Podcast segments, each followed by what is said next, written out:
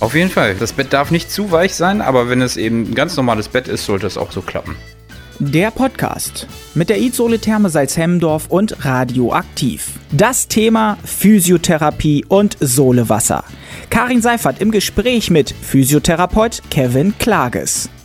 Das ist eigentlich immer eine ganz entspannte und ruhige Atmosphäre hier. Das Sohlewasser hat natürlich auch so sein, seine Vor- und ich weiß gar nicht, ob es Nachteile hat. Also der einzige Nachteil, den ich ähm, der Sohle entnehmen könnte, wäre, dass man danach müde ist und gut schlafen kann. Ansonsten, ja, man wird nass wie in jedem anderen Wasser. Wir wollen uns unterhalten über das Thema Physiotherapie, auch in Verbindung mit der Sohle. Sie sind Physiotherapeut. Warum interessiert Sie dieser Beruf? Warum sind Sie das eigentlich? Ich habe mich früher als Kind für Technik entschieden oder interessiert und ähm, so sah auch mein erstes erfolgreich abgebrochenes Studium aus, ähm, Mechatronik. Und ähm, das mit dem Körper, das ist auch nicht großartig anders. Das ist ein großer Mechanismus mit vielen Flussdiagramm, wenn das passiert, dann ist das, wenn das passiert, dann passiert das.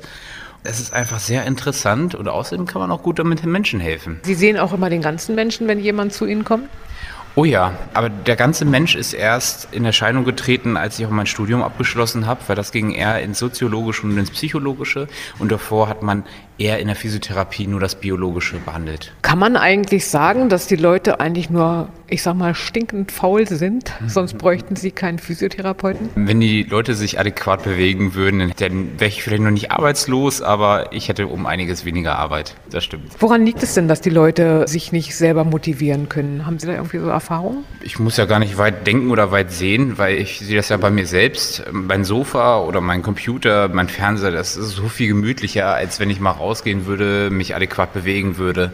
Außerdem leben wir ja in einem Staat, wo es uns wirklich sehr gut geht. Wir müssen nicht, wir müssten theoretisch nicht schwer arbeiten. Wir haben uns eher dazu zurückgezogen, dass wir sitzen, dass wir am Computer arbeiten oder allgemein viele sitzende Tätigkeiten ausführen.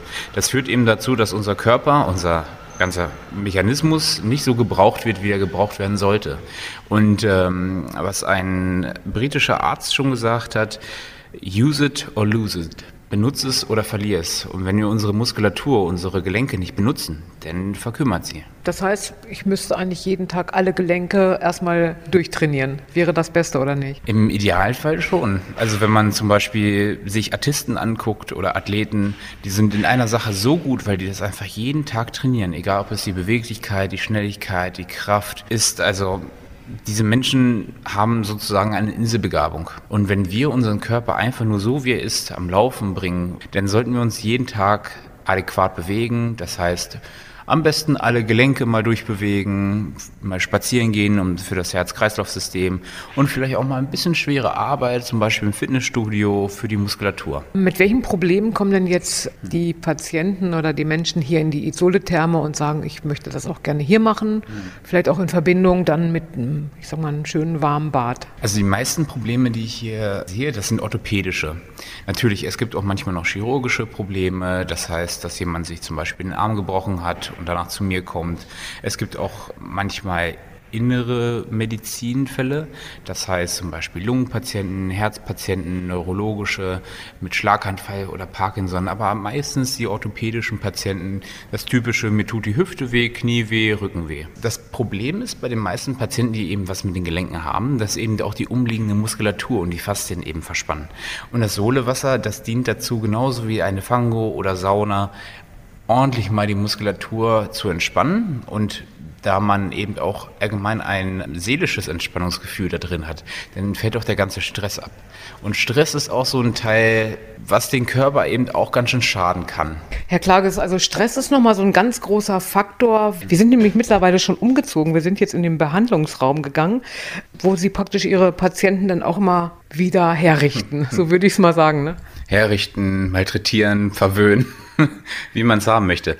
Ähm, zum Thema Stress. Stress ist äh, ein multifaktorelles Problem. Das heißt, dass es nicht nur das Körperliche eben ähm, beinhaltet, sondern eben auch noch andere Aspekte wie, wie ein sozialer Aspekt und ein psychologischer Aspekt. Nehmen wir aber jetzt nur den körperlichen Aspekt mit raus, denn schütten wir bei Stress das Stresshormon Cortisol aus und dieses ähm, Hormon, das verhindert eben, dass wir uns gut oder adäquat eben regenerieren können. Das Hormon geht auch auf die Faszien und diese Faszien, die verspannen dabei. Das andere, was noch noch Stress macht, ist, äh, wir sind in diesen, wir sind in dieser Sympathikus Stellung, kann ich so sagen, oder Sympathikotonus. Das heißt, dass wir eben diesen Mechanismus haben, dass wir entweder fliehen wollen, kämpfen wollen oder uns sogar gar totstellen wollen. Also diese, diesen übermäßigen Stress. Und das ist ja schon klar. Wenn wir den haben, dann kann der Körper sich, dann können wir nicht abschalten, dann können wir nicht gut schlafen, dann können wir unsere Muskeln, diese ganzen kleinen Malessen, die wir kriegen über den Tag, nicht wieder aufbauen. Das heißt, man müsste eigentlich immer gut drauf sein und immer frei sein von diesen ganzen Sachen. Auf jeden Fall. Also da gibt es auch ähm, Therapie, wo man einfach eine Minute am Stück lächelt, auch wenn man nicht glücklich ist. Einfach nur, dass, ähm, weil das Hirn das dann eben annimmt, dass man glücklich ist, beziehungsweise die Muskeln drücken auf einen ganz bestimmten Punkt. Hormone werden ausgeschüttet und man wird danach automatisch glücklicher. Das nennt sich Biofeedback.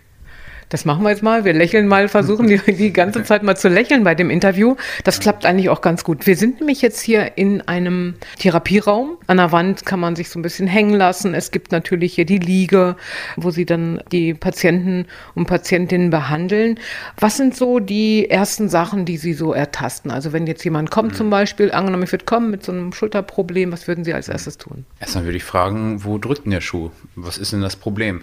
Bei Schulterproblemen kann sich in viele Arten Arten und Weisen ausdrücken, aber meistens ist es so, dass man Schmerzen hat oder Bewegungseinschränkungen hat. Und dann gucke ich mir das eben an. Wo sind die Bewegungseinschränkungen? Wann tauchen die Schmerzen auf? Wie stark sind die Schmerzen? Also erstmal ein ganzes Anamnesegespräch, wo ich dann eben herausfinde, einfach nur durch Besprechen, wo das Problem liegt. Als nächstes würde ich den Patienten eben auch ähm, sich bewegen lassen. Gangbild zum Beispiel bei Knie, Hüfte, Sprunggelenk oder den äh, Painful Arc nennt man das, wenn man den Arm nach oben nimmt und dann auch wieder oder beide Arme gleichzeitig nach oben über den Kopf und danach langsam auch wieder hängen lässt. Ähm, daran kann man eben sehen, wann genau in welcher Bewegung ähm, die Schulter anfängt, zum Beispiel zu schmerzen. Und danach fange ich eben an mit Funktionstest. Das sind manchmal auch Tests, die wehtun, um wirklich herauszufinden, welche Struktur betroffen ist. Und danach fange ich an zu palpieren. Palpieren heißt anfassen, ich fasse jetzt diesen Muskel an oder dieses Band an und gucke mal, wo genau das ist, was genau betroffen ist. Und dann habe ich eigentlich schon meinen Eindruck gemacht und dann fängt es eben an mit der ersten Probebehandlung. Bis ich einen Erfolg habe und wenn wir wirklich im schlimmsten Fall, und das passiert so ziemlich nie, gar keinen Erfolg haben, dann gucke ich mir auch nochmal das Problem komplett an. Also nochmal eine lupenreine Untersuchung von Anfang bis Ende. So, und bevor ich mich jetzt hier nochmal auf die Pritsche lege und ein bisschen was ausprobieren, das Sohlewasser hier in der Isole-Therme. Es gibt ja verschiedene Becken mit verschiedenen Sohlegehalten. Wie wirkt sich das dann nochmal aus, wenn man, wenn jemand zum Beispiel eine Behandlung macht und äh, verspannten Rücken hat mhm. oder Knieprobleme, wie wirkt sich das denn noch in dem warmen Wasser aus? Mhm. Also das mit der Wärme habe ich ja vorhin schon einmal erwähnt, dass das eben die Muskulatur ähm, lockert, genauso wie eben eine Sauna und eine Fango. Außerdem haben wir hier einen doppelt so hohen Salzgehalt wie in der Nordsee.